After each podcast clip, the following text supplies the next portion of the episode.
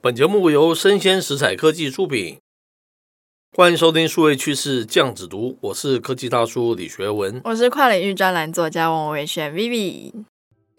自从啊这个元宇宙啊变成一个夯词之后，对不对？对，连带着这个 NFT 啊也变成是一个显学了哈、好像每个人都在聊这个 NFT 相关的议题了。那为了这个服务我们的听众，我们就做了一些调查，没有想到设备出来的结果蛮 to our surprise 的，对不对对？啊，我觉得蛮有意思的。是，那 Vivi 调查情况是怎么样呢？好，那这次我们总共收到了一百九十五份的 sample，是那其中男男女比例我觉得还算一半一半吧。是，那年龄的分布也还蛮平均的，嗯就是我们周围这些，对不对？ 我们有跨了两个世代，所以说应该是应该是还蛮非常蛮平均。对。对 对，举例来说，像十八岁以下一个，六十五是岁以上有三个， 差 不多。是是是，跨跨龄还蛮大的。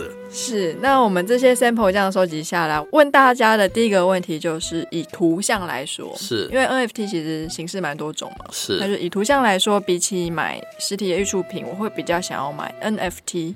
是然后总共有七十九点三 percent 的人说不要，哦，我是比较想要买实体艺术品。真的还假的？我还以为我们这些收集的那些古玩都没有价值， 原来实体的还是有一点价值。对啊，真的是哎、是然后我第二个问题就是，哎，你有没有买过 NFT？是啊，我还蛮意外的是，就是一百九十五个人里面，大概有十五 percent 的人是有买过的。有这么高的比例啊？是，那我整个换算是下来的话，其实二十个人里面有三个人有买过。是，那我所以就是属于那个十七十七个人之一一？对吗？ 然后我就针对这些有买过 NFT 的人，再继续往下问嘛。是就是哎，诶你有买？那你买过多少个？是那选项有就是五个以内啊，五到十个啊，然后十个以上。嗯，这还蛮有钱的嘛，是不是？是可以这样讲，然后有将近五十 percent 的人竟然买了十个以上的 NFT。哇，更令人意外。更意外的是，我以为 NFT 是比较我们这种年轻世代在玩的东西，是没想到三十三岁以下的人占满十个 NFT 的五十 percent。哦，一直这怎么什么意思？也就是说，我我总共有十四个人买十个以上的是 NFT，然后其中七个人是年轻世代，哦，真的还假的？然后剩下七个人是呃壮年呃中壮年，是怎么样形容比较好？就是三十三岁以上也是，占了一半。我以为年轻人虽然喜欢，他未必有钱呐、对不对？嗯，这个还蛮蛮有意思的啦。这后续的其他的这些相关的那种脉络还蛮有意思的。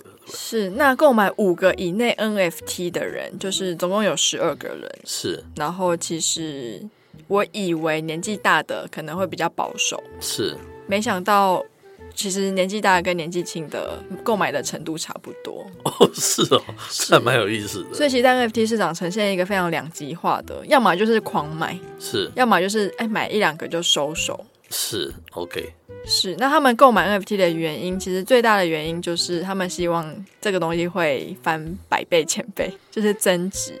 哦，是吗？所以还是存在这个投资啊，我们讲不论是投资还是投机啊，对不对？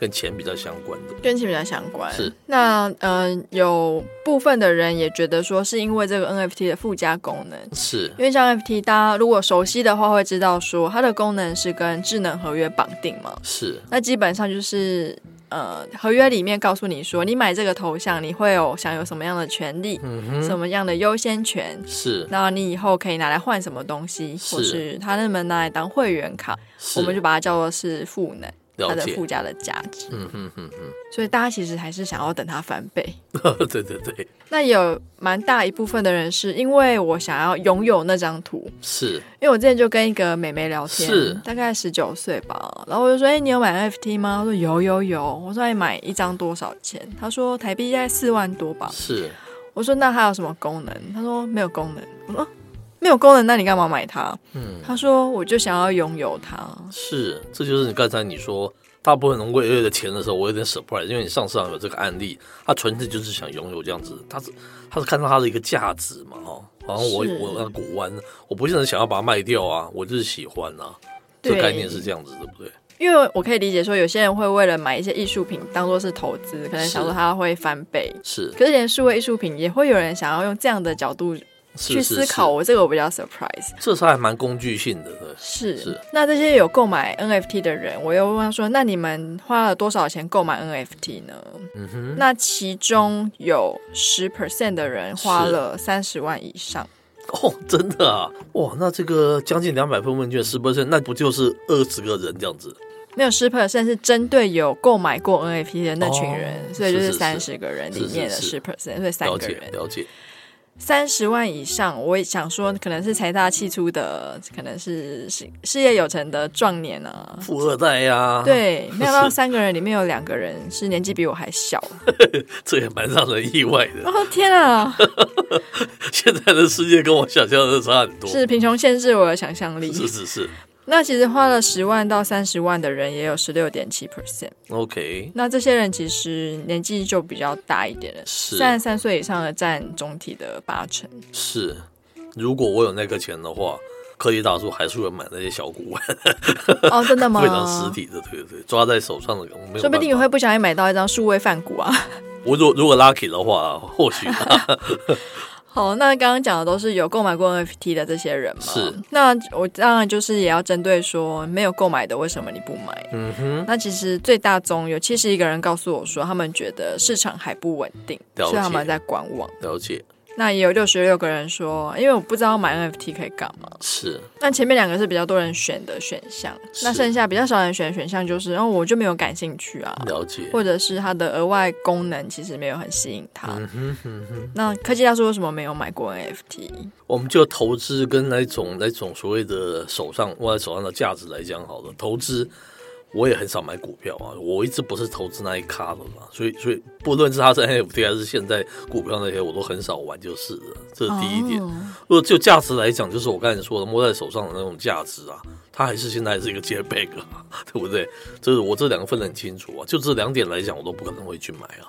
那我后面就有一个问题，是同时给有购买过跟没有购买过 NFT 的这些人一个共同的问题是，是因为我们常看到新闻说 NFT 正在泡沫化嘛，是，那你怎么看待泡沫化的这个世界？嗯哼，那其实有超过一百个人是，他的回答是他觉得就跟网络泡沫化一样，嗯，泡沫化之后会留下更好的。哦，我我大概也是这样的感觉。所有的新兴的东西不是都是这样子，好像它不是一直直线一直往上的嘛，它一直是渐进渐进，像那种阶梯式的这样慢慢爬上去，慢慢爬上去的啊、那也会有撞墙期，那当当然会啊，就是你要看那个阶梯嘛，先往上嘛，再往横横走，它走多多长。我觉得它还是继续会往上，然后又停滞在那边，然后继续往上，不断的这样修正嘛。因为网络当时泡沫也是这样子的情况嘛，很自然啊啦、那大概有三成的人觉得泡沫化，当然啦、因为它就是一个 JPEG 啊，迟早会泡沫化的。是是是，那这群人也大概也不会去买它嘛，对不对？是，那后面有一个选项叫其他，我又是收集了一些很有趣的回答，诶有跟意大家思分享一下。那有人就说它跟虚拟货币一样啊，它不是实体的东西，本来就容易炒作、暴嗯起哼嗯暴嗯跌。是我觉得这句话一半对一半错、诶，因为你看得到的房地产也是可以炒作啊。是，那暴起暴跌本身它就是数位化商品的一个很明显的特质吧。是是，就看你要不要相信这个 game 嘛，对不对？是，那也有人说，虽然说有特殊的 code 维持它的交易记录跟唯一性，但是产品太多而泛滥。哦，那其实数位世界的商品本来就很泛滥啊， 那如果讲现在就泛滥，那以后那以后会不是更多对，应该是更多了。是理论上是，理论上是嘛，对不对？没错。那也有人反映说，就是 NFT 创作者踏入的条件跟门槛都太低了，是几乎所有人都可以出品。那现在市场上并没有一个建价的标准。那价值几乎是由炒作跟话题性为衡量，极度不稳定。嗯，那我这个要帮他说一句话，啊其实我们现在在传统艺术市场的拍卖品来说好了，是也是是由拍卖价去定义它的价值嘛。是今天这个画家或者这幅画都乏人问津的话，它的市场价一定是低的。是所以我觉得就这点来说，NFT 跟传统艺术品的这个价格的建价定义上，我觉得没有差太多。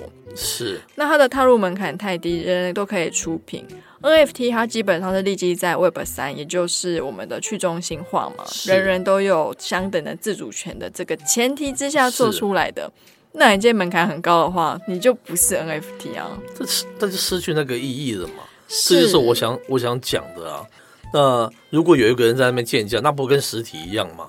等于说看这个人的，对不对？就变成又变成是 Web 一点零，因为由这个人说了算嘛，对不对？对如果这样子的话，是这种概念的话，就基本上根本不会有那个《哈利波特》这样子的小说出来嘛。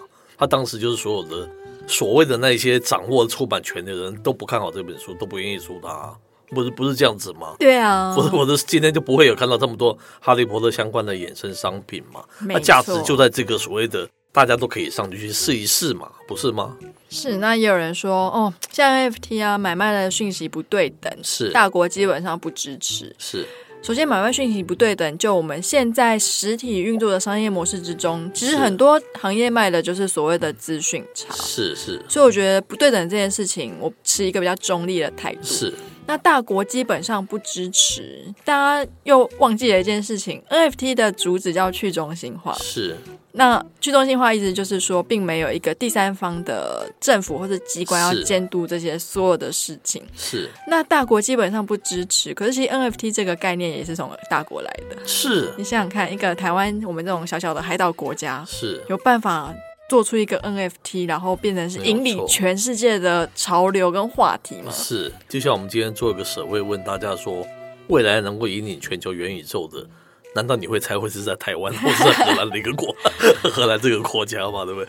那还是是美国还是中国？是，基本这是上很一容易定是想象大国出是来嘛。你小国完了，没有人理你了。